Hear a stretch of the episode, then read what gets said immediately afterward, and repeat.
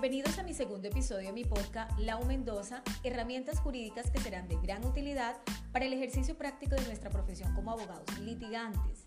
Mi propósito en este espacio es darle a conocer ciertos elementos de juicio suficientes para la definición de una estrategia litigiosa encaminada a la invocación del precedente judicial y así proporcionarles conocimientos del mismo que complementen lo que ya ustedes poseen.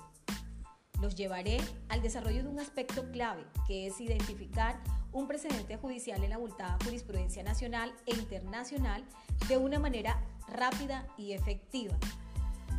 para ello, es necesario precisar cuál ha sido el tratamiento del precedente judicial en el ordenamiento interno, concretamente en la jurisdicción constitucional,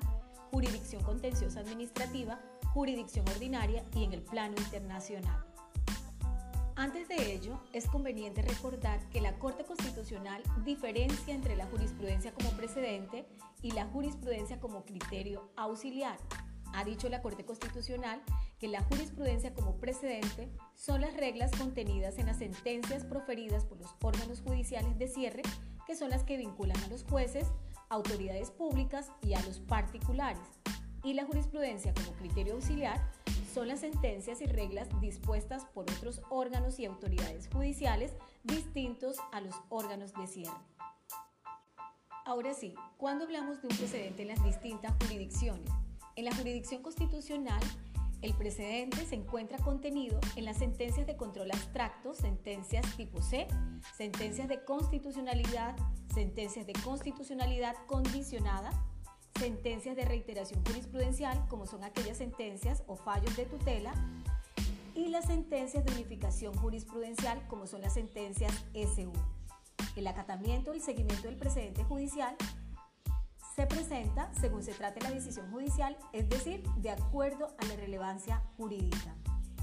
En la jurisdicción contenciosa administrativa, aquí el precedente judicial hace relación a las sentencias de unificación proferidas por el Consejo de Estado, que la misma ley 1437 del 2011 señaló como aquellas sentencias de importancia jurídica, trascendencia económico-social o por necesidad de unificar o sentar la jurisprudencia, Igualmente se encuentra contenido en las sentencias proferidas al decidir los recursos extraordinarios y las relativas al mecanismo eventual de revisión.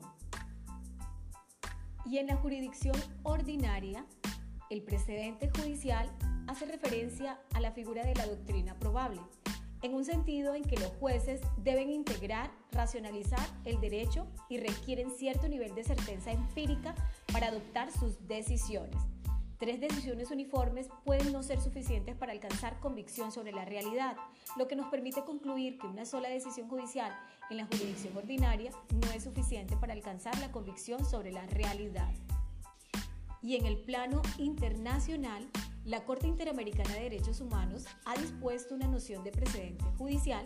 vinculada a la existencia del caso análogo, precisando que para que, para que un caso sea análogo a otro es necesario acreditar existe una semejanza entre los hechos del primero y los hechos del segundo, en virtud de que ambos comparten las mismas propiedades relevantes esenciales, lo cual permite aplicar la misma consecuencia jurídica en ambos casos. Bueno, confiando que haya sido clara y precisa en los conceptos esbozados, les auguro muchos éxitos. Un feliz y bendecido día.